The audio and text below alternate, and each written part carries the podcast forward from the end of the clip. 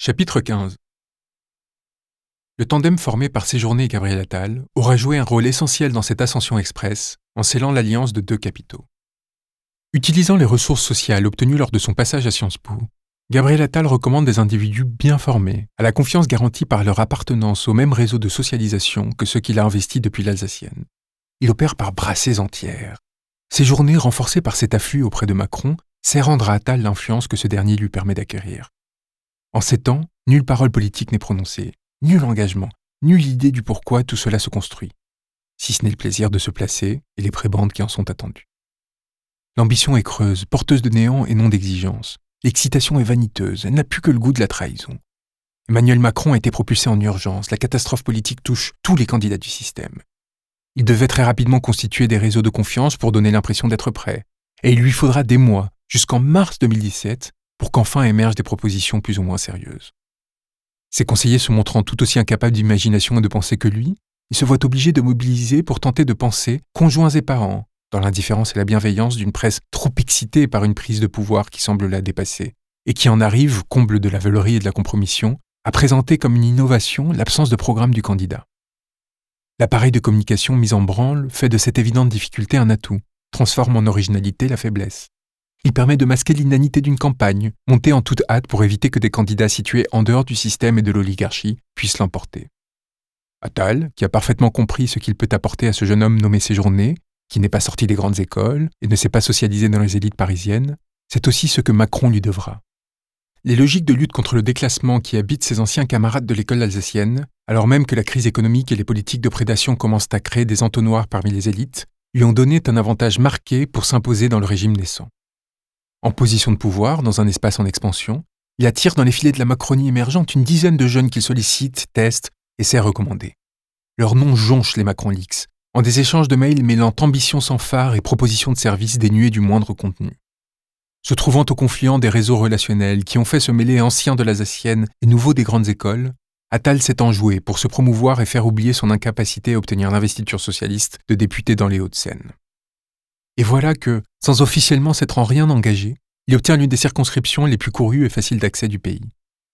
Avant Véici-les-Molineaux, à quelques pas de Paris, là où André Santini, baron local tenant les lieux depuis 20 ans, a décidé de ne pas se représenter, il va se déclarer candidat, en des terres où près de 90% des électeurs viennent de voter pour Emmanuel Macron. Voilà que celui dont le conjoint siège au comité d'investiture pour y représenter le président de la République se voit offrir un boulevard.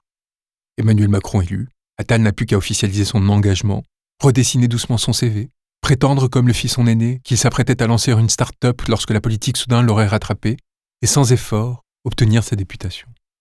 Le 18 juin 2017, en ayant à peine fait campagne, il entre à l'Assemblée nationale. Immédiatement bombardé au poste de coordinateur de groupe de la Commission des affaires culturelles et éducatives, grâce à l'appui de ses journées, nommé lui à l'Élysée où il se trouve notamment chargé de superviser la distribution des postes dans la nouvelle Assemblée, Gabriel Attal prend peu à peu l'ascendant sur ses nouveaux camarades députés.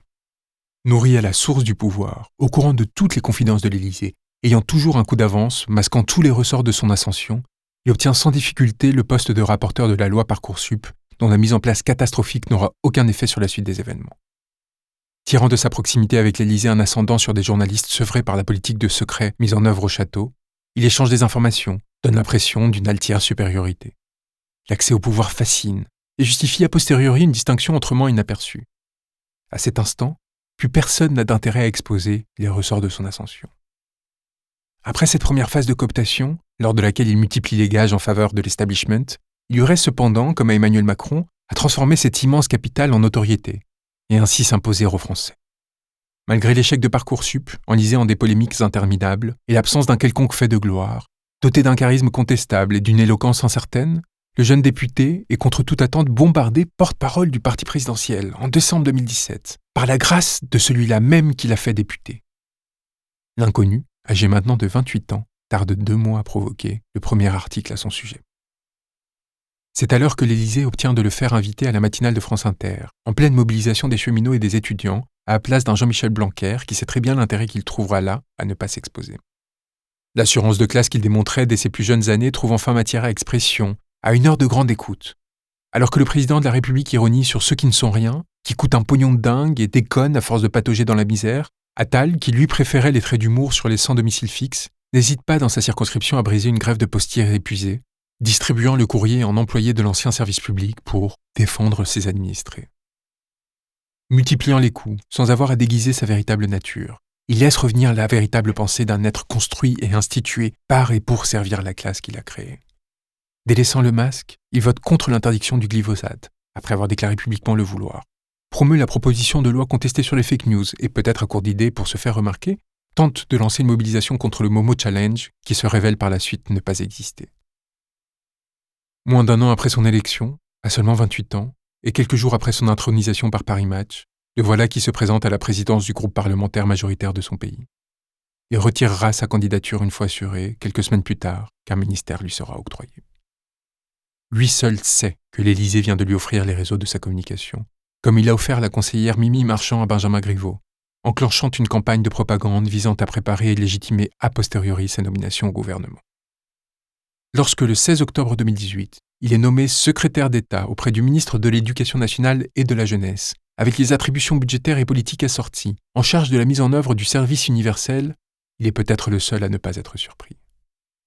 Doté depuis son élection de trois collaborateurs travaillant à temps plein dans le seul but d'assouvir ses ambitions, après avoir troqué les majordomes et voitures de fonction qui le servaient au ministère de la Santé entre ses 22 et 27 ans pour ceux de l'Assemblée, il se voit intronisé sans effort, par pure inertie, au cœur de l'État français. Quelques pas bien dirigés auront suffi à l'alimenter. Une anecdote d'apparence insignifiante alors ressurgit. Plus d'un an après son élection, le jeune député n'avait, au moment de sa nomination, toujours pas inauguré de permanence électorale dans sa circonscription comme si la star montante de la Macronie n'avait pu s'empêcher de signifier à ses propres administrés à quel point dans son parcours il n'avait pas compté.